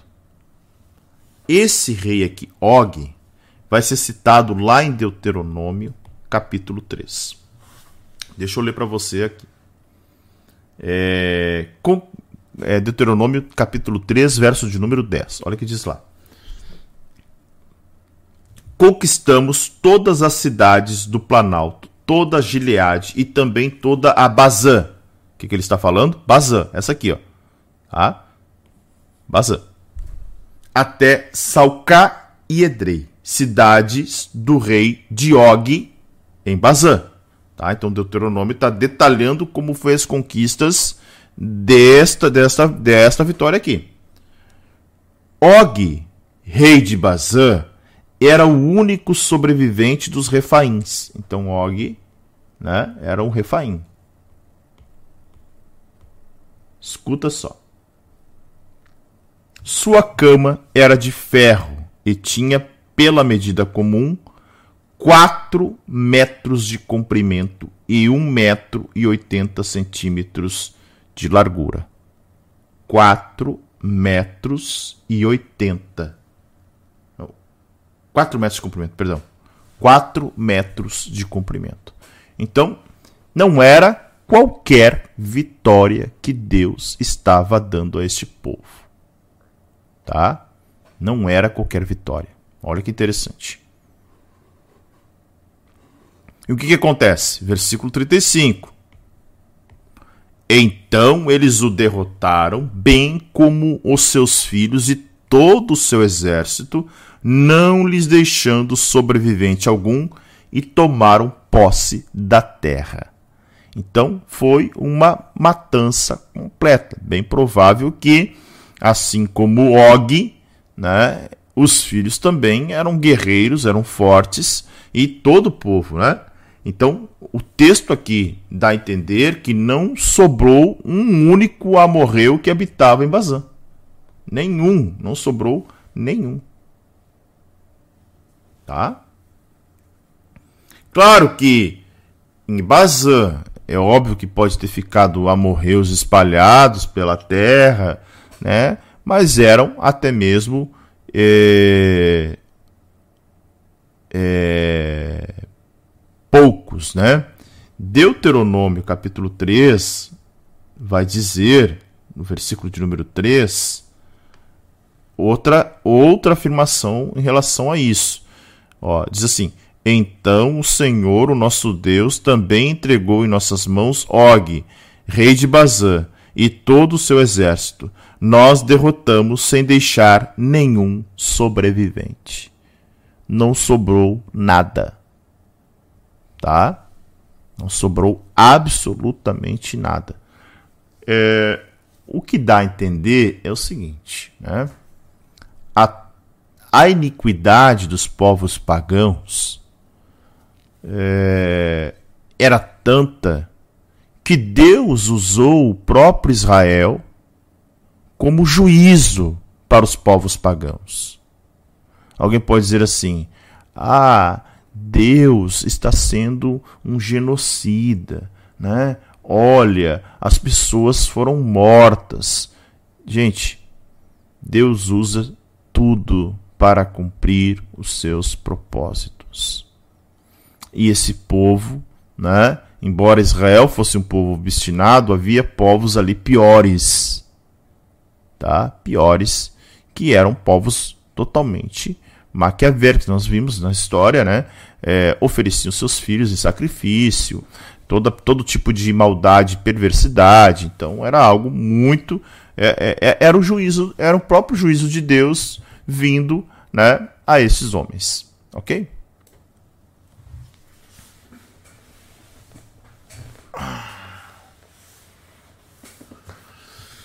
Chegamos no capítulo de número 22, né, o conhecidíssimo trecho de Balaão, né, conhecidíssimo trecho de Balaão. Então nós vamos ver aqui alguns eventos importantes. É, os israelitas partiram e acamparam nas campinas de Moabe para além do Jordão, perto de Jericó. Tá? Onde é que eles estão agora? Vamos ver? Ó, já estão pertinho de Jericó. Jericó está aqui, ó. Ó, aqui está Jericó. De verde. Então eles já estão nessas campinas de Moab. Onde é que eles estão? Aqui, ó, planícies de Moab. Tá? Eles estão por aqui. Então já estão muito perto de Jericó aqui, tá? Voltamos para o texto. É... Verso de número 2. Balac, filho de Zippor, viu tudo que o Israel tinha feito aos amorreus e Moabe e teve muito medo do povo porque era muita gente. Moabe e, é, perdão, Balac, filho de Zippor, viu tudo o que Israel tinha feito aos amorreus e Moabe teve muito medo é, do povo, porque era muita gente. Moab teve pavor dos israelitas. Deixa eu pegar um antes de nós avançarmos. Você vai aparecer direitinho aqui. Deus realmente ordenou o genocídio, como compreender a justiça de Deus, tá? Então a gente pode olhar muitas vezes assim, poxa, como é que Deus é, é, é até alguém colocou aqui, acho que até foi a Neuza Edir que colocou esses dias, né? Ah, o Deus do Antigo Testamento versus o Deus do Novo Testamento. Até porque tem gente que diz que são deuses diferentes, Deus diferente, né? Então, como entender toda essa é, é, esta guerra, é, essas mortes dentro do plano divino e dentro da justiça de Deus, tá? Então vamos lá, vamos é, dando continuidade aqui ao nosso texto. Então Balaque era filho de Zippor, e Zippor era. É, é, Balaque era rei dos Moabitas, né? É, Israel tinha vencido os amorreus e agora Balaque, ao tomar conhecimento disso, julgando que também seria atacado, tentou impedir o avanço do povo de Deus, é, solicitando os serviços de um profeta pagão, a fim de amaldiçoar a Israel. Tá? Olha que interessante. Vamos adiante. Então os moabitas disseram aos líderes de Midian: essa multidão devorará tudo o que há ao nosso redor, como boi devora o capim do pasto. Então nós vamos ver aqui é, um povo apavorado, né? os moabitas. Os moabitas até eram aparentados do povo de Israel, né? É, e talvez até estariam, se eles ficassem ali sem nenhuma ação, o povo né, queria chegar até a terra prometida. A, a, os moabitas, não, a terra de Moab não fazia parte da terra prometida. Não era isso. Até então, né? É, e bem provavelmente, até por serem aparentados, uh, não haveria ali uma guerra. Mas Balaque forçou a situação. Ele criou hostilidade, né? É, e aí vamos ver o seguinte: Balaque, no verso 4, consultou é, líderes midianitas e aí revela preocupação. Tá? Então os moabitas disseram aos líderes de Midian: essa multidão devorará. Né? Então, apavorado, dizendo: olha, é, é uma multidão gigantesca, eles vão, vão consumir, vão destruir tudo. Então o texto confirma aqui, historicamente, que Balaque, filho de Zippor, rei de Moabe, né, naquela época, enviou mensageiros para chamar Balaão, filho de Beor, que estava em Petor, perto do Eufrates, em sua terra natal. É, o que parece que Balaão era também um midianita, e isso até vai ser confirmado com mais evidência. Deixa eu ver aqui. Uh...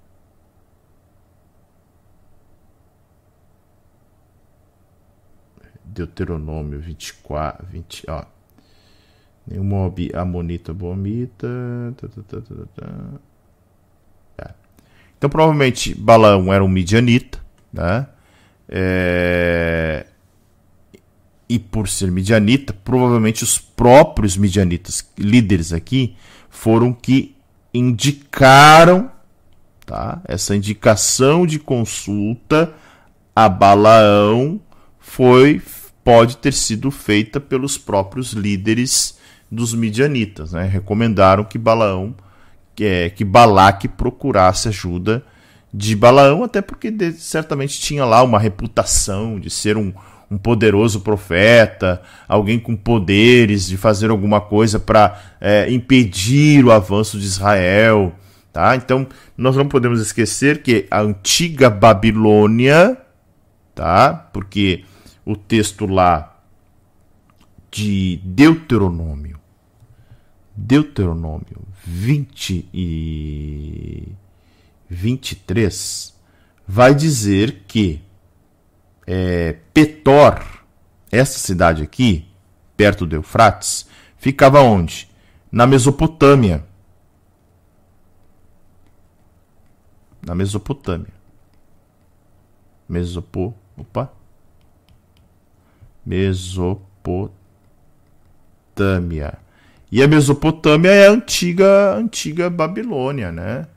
Então, e a, e a antiga Babilônia era conhecida por a sua arte de, de adivinhação, é, a, a, a, vidência, tá?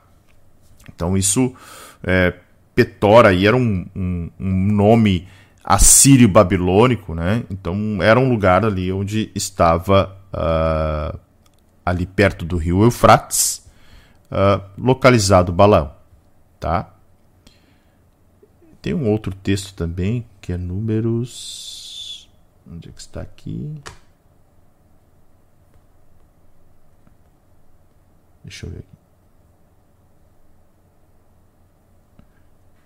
Uh, é, Números 31. Números 31, 8 é mais. É, é um texto mais apurado para dizer uh, da onde veio Balaão. Né? Então, Balaão era sim um midianita. Ok? A mensagem de Balaque dizia: Um povo que saiu do Egito cobre a face da terra e se estabeleceu perto de mim. Vem agora lançar uma maldição contra ele, pois é forte demais para mim. Talvez eu tenha, eu, talvez então eu tenha condições de é, expulsá-lo da terra. Opa! Aqui. Pois sei é, que você abençoa, pois sei que aquele que você abençoa é abençoado e aquele que você amaldiçoa. Tá aqui o texto. Ó. Deixa eu ajustar de novo pois sei que aquele que você abençoa é abençoado e aquele que você amaldiçoa é amaldiçoado. Então, é, a tentativa de Balaque era que Balaão lançasse alguma maldição terrível ali, né, para ou, ou até mesmo uma, uma um, conclamar, né, alguma entidade para dar uma força extra aos moabitas. Então, que, que Balaque pede? Que lance uma maldição. Tá? Olha, eu sei que você aquele que você abençoa é abençoado. Aquele que você amaldiçoa é amaldiçoado. Então eles tinham um conceito, né? um conceito muito forte no Antigo Oriente Próximo é, em relação ao poder de, das maldições. Tá? Então a mentalidade antiga é, acreditava muito nisso bênção e maldição de grandes homens ali na beira da morte, eram revestidas de poder especial, tá? Então é, havia esse conceito em relação a Balaão.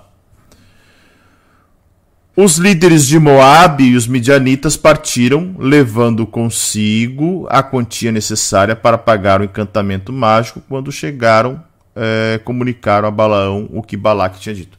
Então notem que é, os midianitas se uniram com os moabitas aqui, né? Então o texto deixa muito claro que agora não é uma batalha apenas dos moabitas. Então os midianitas também se é, ajuntaram para impedir o avanço é, dos israelitas, até pelo tamanho do, tamanho do povo, né? Era muito grande. Versículo de número 8: Disse-lhes Balaão: Passem a noite aqui, e eu trarei a vocês a resposta que o Senhor me der. E os líderes moabitas ficaram com ele. Olha que coisa interessante, tá? Primeiro, o texto mostra que Balaão não tinha nenhuma resposta pronta, tá?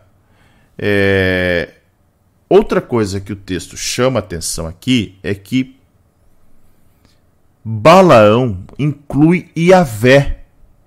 E alguns pensam que Balaão não só consultava deuses, mas também consultava Iavé esporadicamente. E por ser o povo de Israel, né? olha que coisa interessante. Por que, que ele diz o Senhor? É?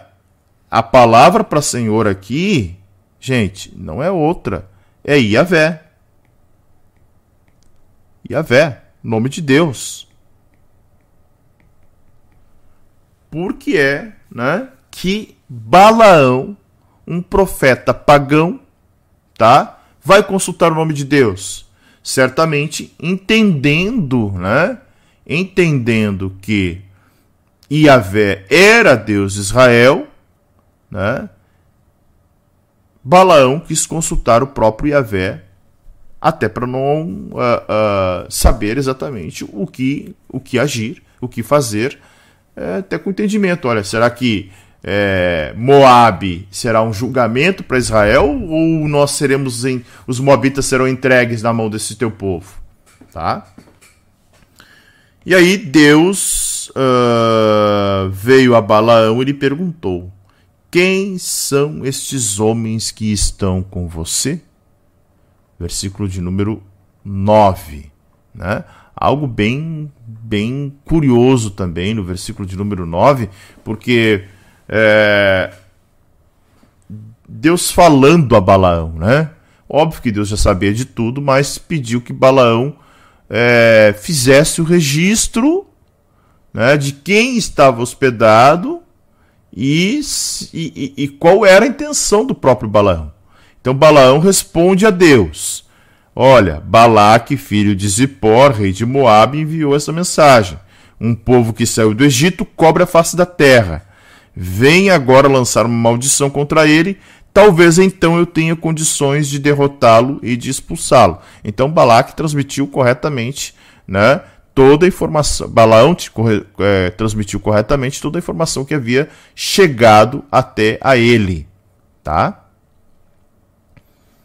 E aí Deus fala a Balaão: Não vá com eles. Você não poderá amaldiçoar este povo, porque é povo abençoado. É povo abençoado. Olha que coisa interessante.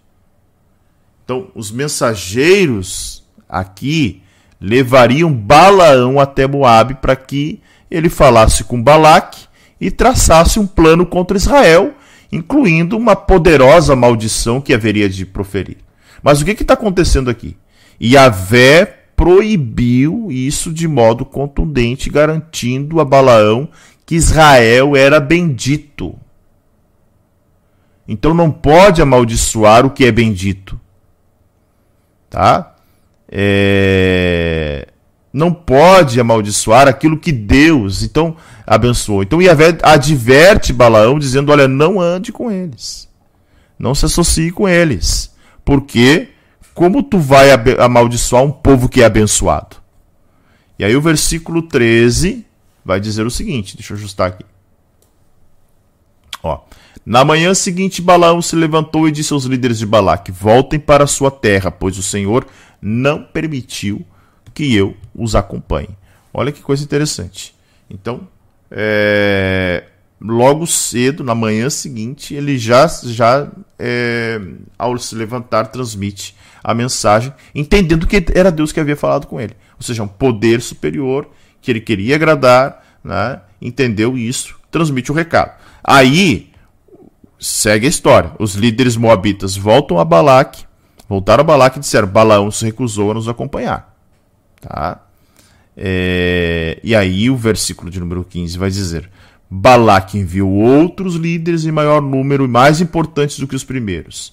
Eles foram a Balaão e disseram: né? o recado. Assim diz Balaque, filho de Zippor, que nada o impeça de vir a mim, porque o recompensarei generosamente e farei tudo o que você disser me disser: Venha, por favor, e lance para mim uma maldição contra este povo. Então, versículos 15 e 16, primeiro nos mostram que foram enviados, talvez príncipes, homens mais honrados, até para impressionar Balaão. É? Olha, é importante. Então, talvez tu desdenhou a primeira vez, agora não, né? É, é, é claro, é, que talvez Balaque imaginou é que Balaão estivesse jogando o jogo que todo mundo jogava, né? É, endurece na negociação, vem mais dinheiro, maior recompensa, e Balaque estava disposto a fazer esse jogo mesmo. Apesar que nós vamos ver no verso de número é, 18 o seguinte: ó, Balaão, porém, respondeu aos conselheiros de Balaque: Mesmo que Balaque me desse o seu palácio cheio de prata e de ouro, eu não poderia fazer coisa alguma, ou grande ou pequena, que vá além da ordem do Senhor, o meu Deus. Agora fiquem vocês também aqui essa noite e eu descobrirei o que mais o Senhor tem a dizer. Agora o versículo 18 revela algo, algo novo. Né? Primeiro, Balaão dizendo que não poderia passar por cima do mandado do Senhor. E aqui, né, podemos falar o que for de Balaão, mas pelo menos neste momento né? Pelo menos neste quadro, ó, eu não poderia. Ele está mostrando integridade. É claro que era um profeta pagão, né? É, tem um trecho de Miqueias, Miqueias, capítulo 3, verso de número 11. Olha só que interessante. Miqueias capítulo 3, falando sobre profetas movidos pela ganância. Seus líderes julgam sob suborno, seus sacerdotes ensinam visando lucro e seus profetas adivinham em troca de prata. E ainda se apoiam no Senhor dizendo: O Senhor está no meio de nós, nenhuma desgraça nos acontecerá. Olha que coisa interessante, né? Uh Embora a gente possa ver também uma integridade aqui, há quem diga que Balaão estava aqui movido pela hipocrisia, né? E motivos não é, é, motivos que ele não havia confessado, ou seja, movido pelo dinheiro, movido pela ganância, movido pelo, né, pelo bem material. Uh... Mas seja como for, ele pelo menos estava consultando o Senhor para as decisões que deveria tomar. Tá? Versículo 20. Naquela, naquela noite, naquela noite Deus veio a Balaão e lhe disse: Visto que esses homens vieram chamá-lo, vá com eles, mas faça apenas o que eu disser a você. É, duas coisas chamam a atenção, né? Balaão chamando Deus de meu Senhor e a palavra de Deus vindo novamente a Balaão e agora Yahvé dando uma outra ordem. Balaão não somente teve permissão de ir, que antes tinha, tinha sido proibida por Deus, mas também né, é, foi-lhe ordenado que, que é, falasse, né, profetizasse, mas aquilo que o Senhor colocasse em sua boca. Tá? Isso é muito importante. Então Deus Dessa vez, diferente da primeira, Deus permitiu que Balaão acompanhasse os líderes moabitas. Verso de número 21. Balaão levantou-se pela manhã, pôs a cela sobre sua jumenta e foi com os líderes de Moabe, tá? Então, pelo jeito, né? Sempre cedo, nós vimos o texto referindo-se muito a, a, a essa, a, a, esse é, essa questão com Balaão sempre na manhã seguinte. Né? É, então Balaão se direciona com os líderes, mas acendeu a ira do Senhor, acendeu a ira de Deus quando ele foi, e o anjo do Senhor pôs-se no caminho para impedi-lo de prosseguir. Balaão ia montado em sua jumenta e seus dois servos o acompanhavam. É, agora a pergunta: por que que a ira do Senhor se acendeu, se Deus permitiu que Balaão fosse. Uh, existe, eu já falei logo no início da nossa, do nosso do nosso projeto aqui de a leitura bíblica em um ano, que existem fontes, né? fontes a respeito da é, dos materiais consultados também por Moisés, porque vamos lá, quando a gente fala de inspiração, inspiração é sopro, tá? Ou seja, o Espírito Santo soprou o que cada autor bíblico deveria escrever. Mas esse soprar não significa que o autor bíblico não tenha é, se utilizado de materiais e de relatos orais para compor o seu texto. Um grande exemplo, muito claro, está lá em Lucas capítulo 1, quando Lucas está escrevendo para Teófilo a respeito do, da ordem dos acontecimentos da vida de Jesus, e diz o seguinte: olha, é, eu ouvi de pessoas que foram testemunhas oculares. Ou seja, Lucas faz uma investigação a respeito de tudo que aconteceu com Jesus, né, para poder. Vamos lá, Lucas não era apóstolo, era um homem apostólico. Como é que Lucas escreve sobre a genealogia de Jesus? Ele consultou alguém. Tá? Então, é, existe dentro do Pentateuco algumas fontes, e uma delas se chama fonte J, ou fonte javista.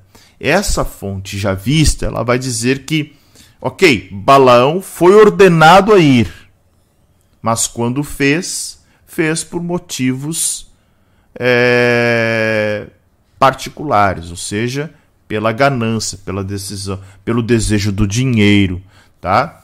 É, pelo desejo de receber aquilo que ele, ele realmente uh, realmente uh, desejava como um profeta pagão. Então, esses versículos do 22 até o 35 se atribuem, né, é, ou melhor, do, do versículo 15 até o 21, a essa fonte, é, as fontes informativas que nós tínhamos ali. Né?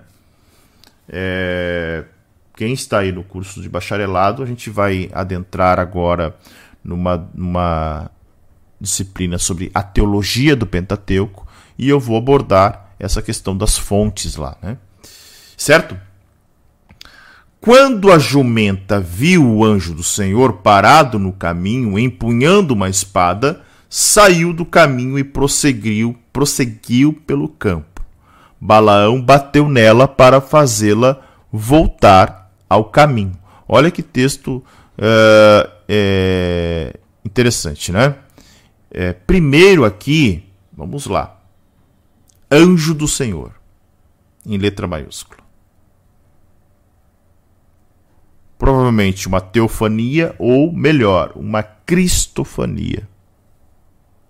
Tá? Uma cristofania. Sempre que a gente enxerga no Antigo Testamento, principalmente no Pentateuco, anjo do Senhor com letra maiúscula, né, nós estamos ali não um anjo propriamente dito, né? provavelmente uma, uma cristofania. Tá? Então a jumenta muda de direção quando vê o anjo do Senhor. Mas o profeta, né, que não tem total cegueira espiritual, não pôde vê-lo. Tá? É... E o que mais chama atenção aqui também, ó, com uma espada. Olha só, uma espada. Uma espada desembanhada. Então, é de se presumir que se Balão tivesse continuado, ele podia ter sido morto. Então a jumenta salvou a vida de Balão. Tá? O animal mudo, óbvio, né? teve bom senso de se desviar ao ver um perigo. Entendeu que é um perigo. Mas Balaão, totalmente em trevas, cego espiritual, não entendia o que estava acontecendo. Versículo 20, 24. Então o anjo do Senhor se pôs num caminho estreito entre duas vinhas, com muros dos dois lados. Quando a jumenta viu o anjo do Senhor, encostou-se no muro, apertando o pé de Balaão contra ele, por isso ele bateu nela de novo. Então, a jumenta, versículos 24 e 25, continuou sendo né, importunada, entre aspas, pelo anjo e não pôde seguir na direção das vinhas. Ele, o, o animal tenta forçar a passagem né, é, entre dois muros que passavam pela vinha, mas ficou assustado e aí uh, o resultado disso é que o jumento se choca com uma mureta e o pé de Balaão fica preso entre o animal e o muro e o suficiente para que Balaão espanque mais uma vez pela segunda vez, né? É, é óbvio que Yahvé estava usando o anjo aqui, né? E podendo ser uma teofania, uma cristofania, para arranjar circunstâncias difíceis que dessem orientação para Balaão. Tá? Versículo 26. Deixa eu ver se está aparecendo direitinho aí, gente. Tá, né? Tá aparecendo. Vamos lá. O anjo do Senhor foi adiante e colocou e se colocou num lugar estreito, onde não havia espaço para desviar-se, nem para a direita nem para a esquerda. Agora é, foi afunilando, né? cada vez mais afunilando aí a relação onde já não havia não havia lugar para fugir. Então, quando a jumenta viu o anjo do Senhor, quando ela viu que ela não poderia se desviar, até porque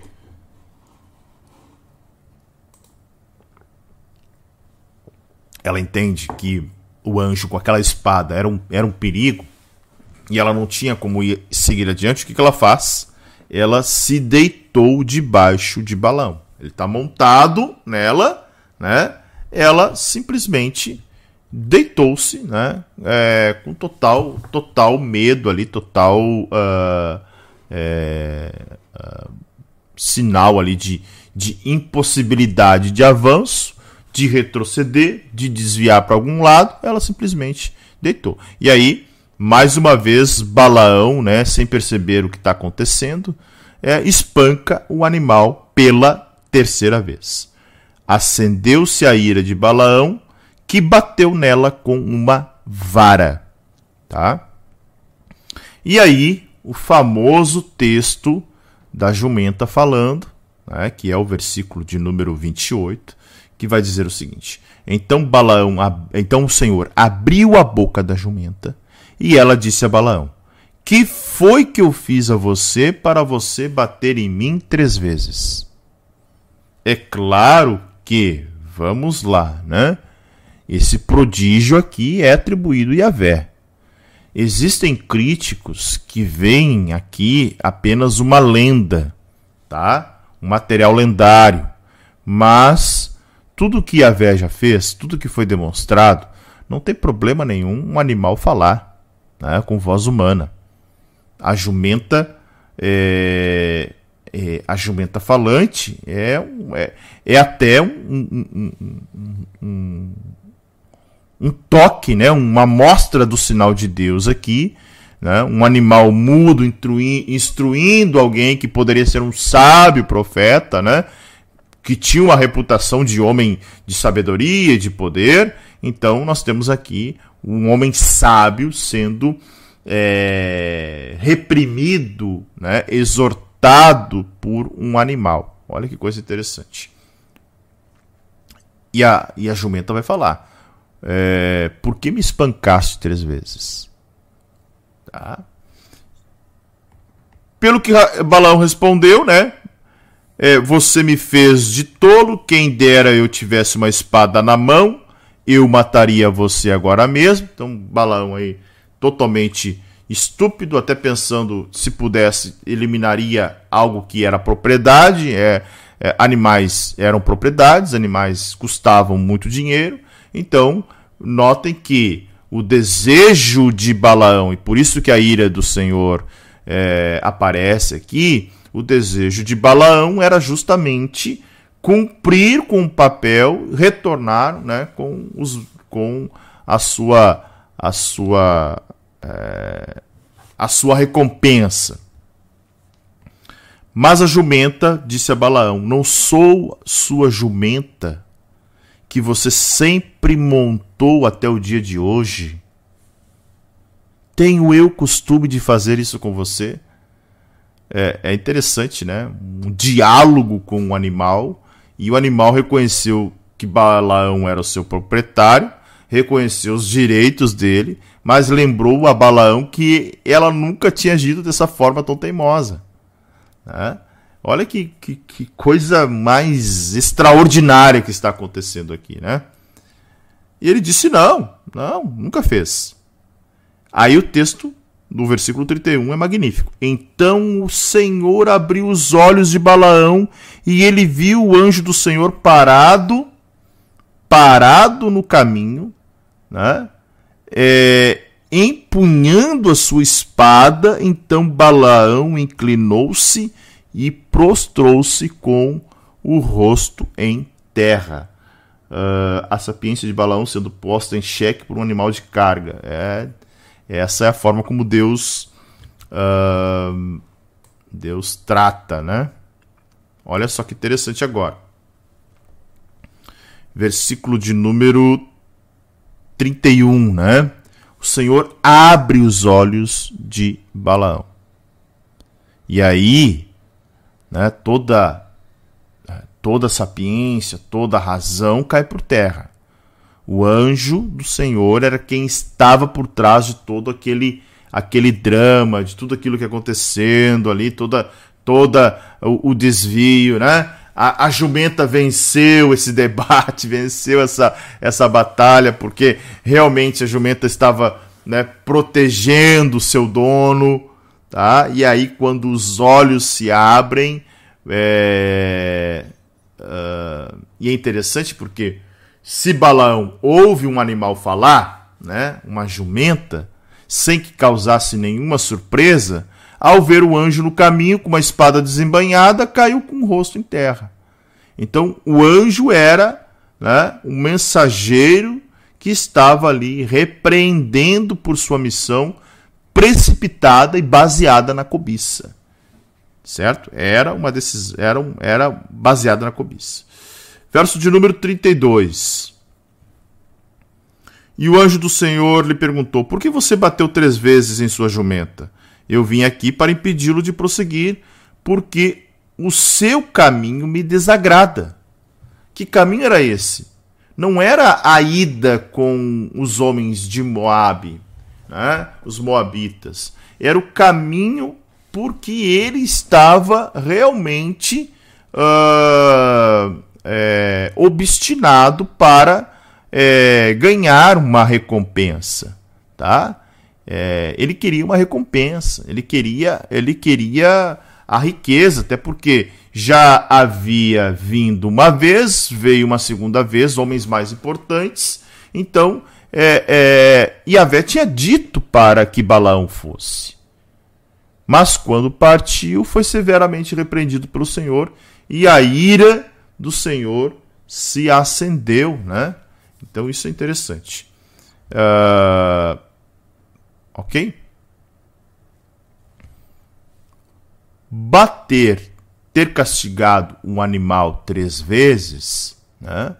Uh, havia aí uma, uma perversidade uh, a respeito do trato dos animais, né? Então, uh, bater no animal era, era algo já era algo perverso. Então, bater três vezes já mostrava a intenção, a estupidez, a cobiça que estava levando é, Balaão para esse processo aqui, tá? A jumenta me viu e se afastou de mim por três vezes. Se ela não se afastasse, certamente eu já o teria matado, mas a jumenta eu teria poupado. Então, Olha só que interessante. É, é, a jumenta salvou a vida de Balaão. Pois se não tivesse se desviado da espada do Senhor, essa espada do Senhor acabaria com a vida do profeta. Tá? Verso 34. Balaão disse ao Senhor, disse ao anjo do Senhor: Pequei não percebi que estavas parado no caminho para me impedires de prosseguir. Agora, se o que estou fazendo te desagrada, eu voltarei. Então, olha só, pequei. Ele reconheceu. Tá? Então, é, reconheceu que estava sendo rebelde. Balaão reconheceu que pudesse ter toda a sabedoria, ele estava caindo numa armadilha. Né? O seu pecado estava alicerçado sobre né, a cobiça. E, e também, até mesmo agora, nesse momento, sob a ignorância, porque ele não sabia que tinha um anjo do Senhor ali, né? Não sabia que tinha um anjo do Senhor. Então, uh, uh, ele não sabia que estava resistindo ao anjo do Senhor. E ao descobrir isso, agora ele queria até voltar da sua jornada, decidiu retornar. Mas o que, que o anjo do Senhor disse? Então o anjo do Senhor disse a Balão: Vá com os homens, mas fale apenas o que eu disser a você. Tá? Então havia uma ordem expressa do Senhor: continue. Tá? Continue, mas, embora haja uma permissão, tá? permissão, uh, ele deveria falar aquilo que Deus colocasse para ele falar. Tá? Não sendo comprado pelo valor, pelo dinheiro que estava sendo pago a ele. E aí Balaque reencontra-se com Balaão. Olha só. Eu acho que já é o último texto aqui, né? Isso. Ó, último texto. Quando Balaque soube é, que Balaão estava chegando, foi ao seu encontro na cidade moabita da fronteira de Arnon, no limite do seu território. Tá? Isso a gente viu ali qual era o território, né? É, no mapa, deixa eu mostrar aqui para vocês de novo. Então, é, provavelmente eles se encontraram por aqui, tá? Provavelmente se encontraram por aqui. Tá? E o povo, o povo já estava por aqui, né? Já estava nessa região aqui.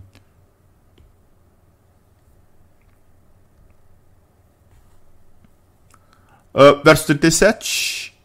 E Balaque disse a Balão: Não mandei chamá-lo urgentemente, por que não veio? Acaso não tenho condições de recompensá-lo? Então, o próprio pensamento né, de, de, de homens perversos que acham que possuem o controle, também achando que é, ele. É, é, e o rei Moabita chega aqui, né? Balaque chega com muitas queixas.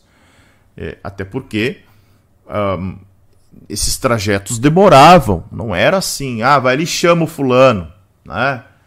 No outro dia ele está aqui. Não, era eram jornadas que muitas vezes demoravam dias e até semanas. Tá? Então é, havia uma, uma ansiedade muito grande de Balaque em é, amaldiçoar Israel. Tá? E ele dizendo que ele tinha dinheiro uh, para dar aos profetas pelo seu serviço. Então poderia. Como, ba, como Balaão poderia duvidar da palavra de um rei? Balaque tinha dinheiro, Balaque tinha honraria. Né? E Balaão deveria ter vindo prontamente. Então, o que havia aqui era a ideia de negócio, de dinheiro. Né? Balaque não conseguia entender a, a indiferença de Balaão diante de ofertas tão poupudas, né? tão generosas. E aí o verso 38 diz: Aqui estou, respondeu Balaão. Mas seria eu capaz de dizer alguma coisa? Direi somente o que Deus puser na minha boca. Então, é, é, o que Balaão está dizendo, olha, minha viagem é inútil. Né? Posso eu dizer alguma coisa? É, do que adianta isso? Né? É o que Balão está dizendo. Ele já sabia que Balaque pediria uma maldição contra Israel. E também sabia que não poderia fazer isso, porque é, somente poderia falar o que a lhe mandasse. Tanto que na primeira vinda dos servos dos, de Moab, o que, que ele diz? Como eu posso amaldiçoar um povo que é abençoado, né? Ou melhor, ele ouviu de Deus isso, né? É como você, você não vai amaldiçoar um povo que é abençoado. Então, é, o que Balaão está querendo dizer aqui, olha, minha jornada é inútil, tá? A jornada é inútil. Verso de número 39, então Balaão foi com Balaque até Kiriate Uzote, tá? Deixa eu ver se aparece aqui no mapa. Qual dos dois mapas aqui que eu estou usando que vai aparecer, Kiryat Uzot, tá?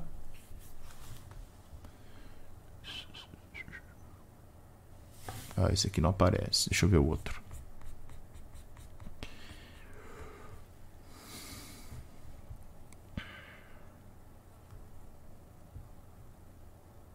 É, também não aparece, né? Uma cidadela, alguma coisa nesse sentido que pudesse, eles pudessem enxergar os é, é,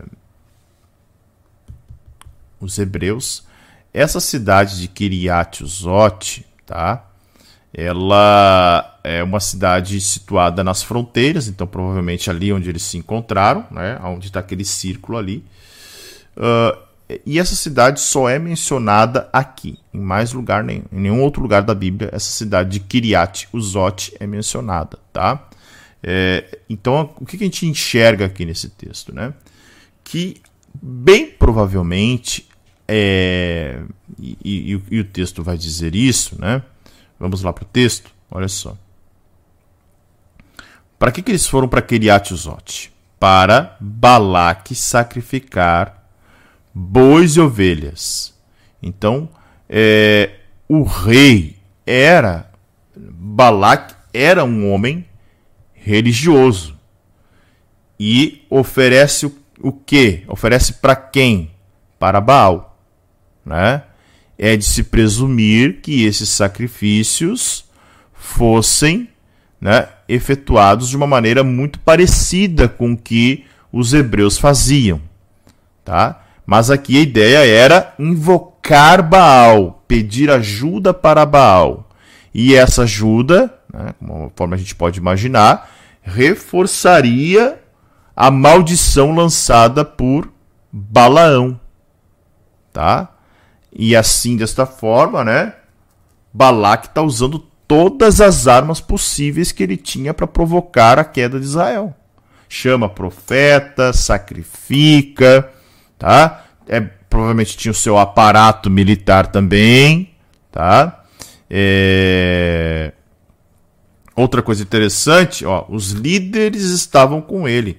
Então ele conclamou ali todos os seus líderes para realizar essa oferta também, tá? Então uh, todos os todos eles tinham grandes esperanças no poder da maldição que Balaão iria proferir, né? Então estava todo mundo aguardando isso. Uh, na manhã seguinte, Balaque levou Balaão até o alto de Bamote Baal, de onde viu uma parte do povo. Tá? Então, Bamote Baal, e aí a gente vai entender por que, que eles sacrificavam a Baal, né? Ba Bamote Baal significa lugares altos de Baal. Tá? Lugares altos de Baal. Tá? Então é interessante isso que é provavelmente, e Flávio Josefo vai dizer isso, né? Que este, este lugar ficava é, a 13 quilômetros. A 13 quilômetros, tá? uh, do acampamento de Israel. Então era um lugar elevado que dava para enxergar o tamanho do povo, né? Mas o texto diz que ele enxerga uma parte do povo apenas, tá? É... E desta forma, enxergando, por que, que leva Balaão lá? Enxergando, pudesse dali amaldiçoar o povo e já imaginava que alguma maldição seria lançada a partir dali, de forma que pudesse já obter algum resultado imediato. Ok? Deixa eu ver os comentários aqui. Deixa eu trazer para cá. Deixa eu ver quem apareceu por aqui. A Nesodi já está saindo, né? Mônica, Caetano, Irmã Vera, Gláucia. Bom dia. Marinês, bom dia. Jaqueline, bom dia. Neide. É, eu, eu tenho usado aqui todos os dias a, N, a NAA. Hoje eu cometi o vacilo aí de mudar a tradução. Foi sem. Não foi proposital. Amanhã voltamos com a, com a NAA, tá? Minha tela tá torta aqui, gente. Eu estava desmontando ontem os equipamentos aqui, limpando, acho que a tela ficou. É, a tela tá torta mesmo. Agora que eu vi. Fico pensando que deveria ter um, uma grande parte do povo que não murmurava, que apoiava Moisés, que ajudava bastante, pois é quase humanamente possível liderar um povo com. É bem, bem pensado, né? É, Rose Marquette, realmente o Velho Testamento é sombra do Novo, né? A Bíblia Católica tem alguns livros diferentes, e isso a gente vê isso uh, no próprio Teologia para Todos, né? Os livros apócrifos e também os livros chamado, chamados de pseudepigráficos. No registro da Beri, de Bereshit já havia expressão de artes de certamente, que certamente continua a surgir formando civilizações. Verdade, né? É, Gênesis ali nos primeiros 11 capítulos vai mostrar é, é, toda essa arte, principalmente ali dos familiares descendentes de Caim, né? Uh, vamos lá, mais algum comentário aqui? Deixa eu ver. Vanusa, deixa eu ver mais alguém que eu não, não tenha colocado aqui. Regina Célia. Uh, mais alguém? Deixa eu ver. Renilda.